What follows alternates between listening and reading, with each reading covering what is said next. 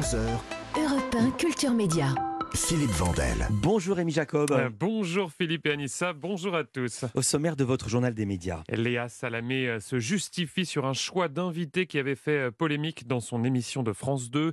Également un, un nouveau visage sur CNews et puis une série avec Kev Adams lancée ce soir sur TF1. On entendra son réalisateur à la fin de ce journal. Mais d'abord, on commence par les audiences qu'ont regardé les Français hier soir. Dans la bataille des films du dimanche soir, c'est France 2 qui est en première position avec la lutte des classes. 3,1 millions de téléspectateurs, soit 16,5% du public pour la comédie de Michel Leclerc. Derrière, on retrouve TF1 avec Ant-Man, près de 2 millions de téléspectateurs, soit 16,3% de part d'audience pour ce film de super-héros. Enfin, France 3 clôture ce podium avec la série policière britannique McDonald and Dodd. 2,1 millions de téléspectateurs et 10,9% de part d'audience. À noter que M6 est au pied du podium avec Zone 1 qui s'intéressait hier aux artisans français qui se battent pour sauver leur métier. 1,8 million de téléspectateurs et 10,1% de part d'audience. Et sur le reste du week-end, Rémi Allez, deux choses à retenir, une baisse et une hausse. La baisse, c'est pour The Voice hein, qui a signé samedi soir sur TF1 son plus faible démarrage historique, 4,6 millions de téléspectateurs. Mais ça reste quand même solide en part d'audience hein, avec 26% du public.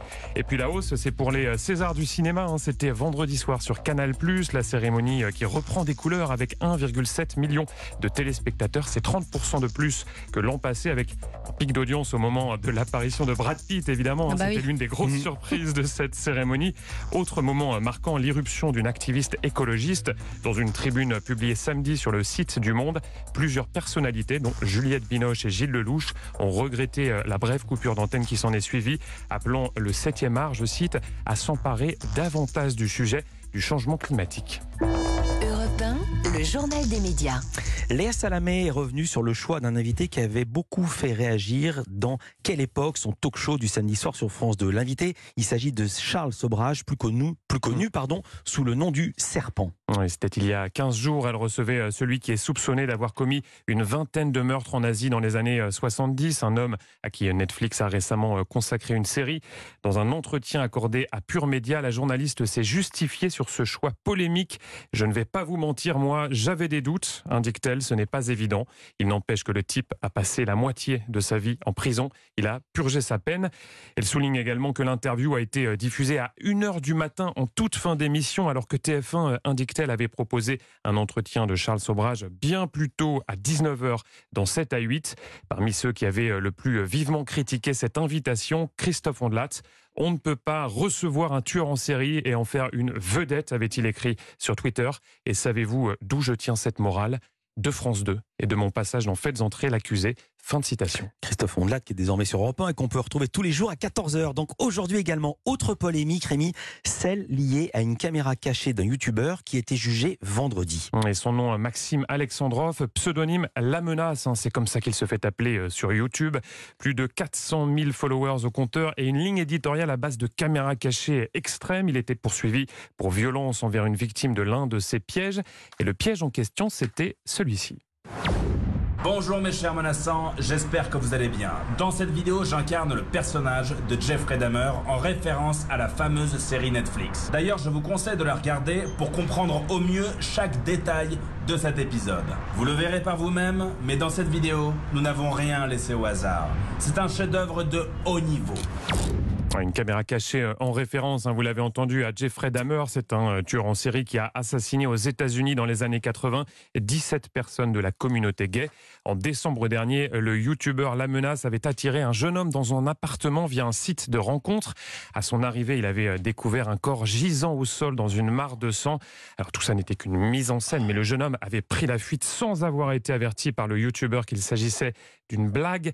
Extrêmement choqué, il avait porté plainte. Vendredi, le tribunal correctionnel de Bordeaux a tranché. Il a finalement relaxé le youtubeur. C'est ce que dévoilent nos confrères de BFM TV.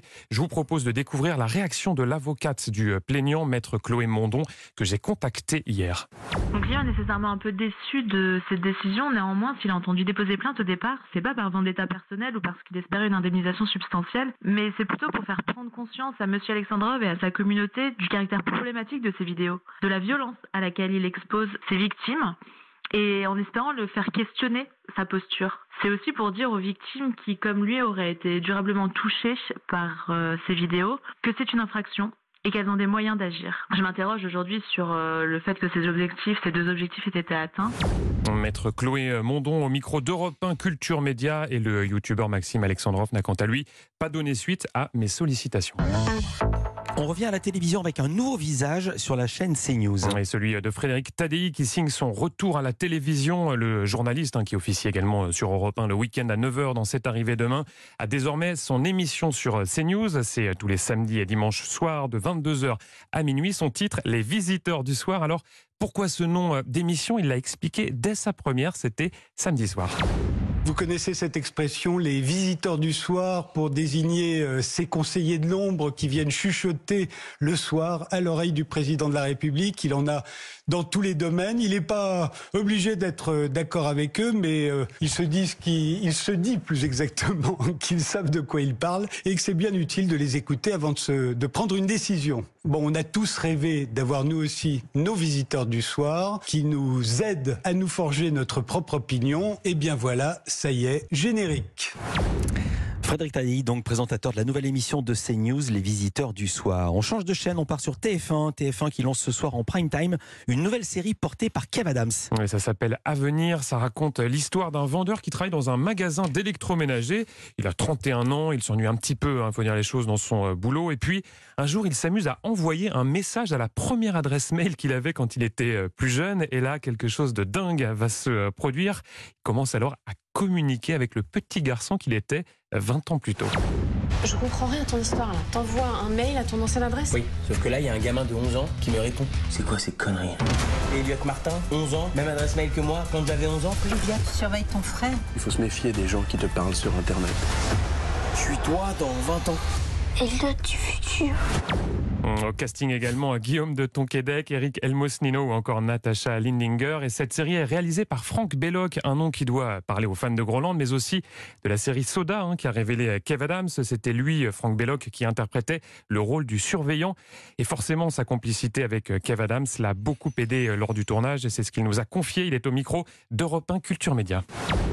On a une vraie connivence, une véritable, affinité artistique et humaine. Hein. Je le connais depuis qu'il a 17 ans, celui-ci. Donc, on a des automatismes, en tout cas, qu'on retrouve très vite. Il connaît très bien euh, ma façon d'écrire et de jouer. Donc, il sait, moi, je connais très bien sa musicalité, sa façon de vendre des, blagues, des textes. Et donc, d'avoir joué avec lui, on a les mêmes temps de jeu, les mêmes temps de silence, les mêmes. Euh, donc, oui, c'est forcément un, atout. Hein. Mais ça, me fait presque regretter de pas jouer avec lui, là, de pas avoir joué, parce que ça me donne très envie en revanche. Ça me manque.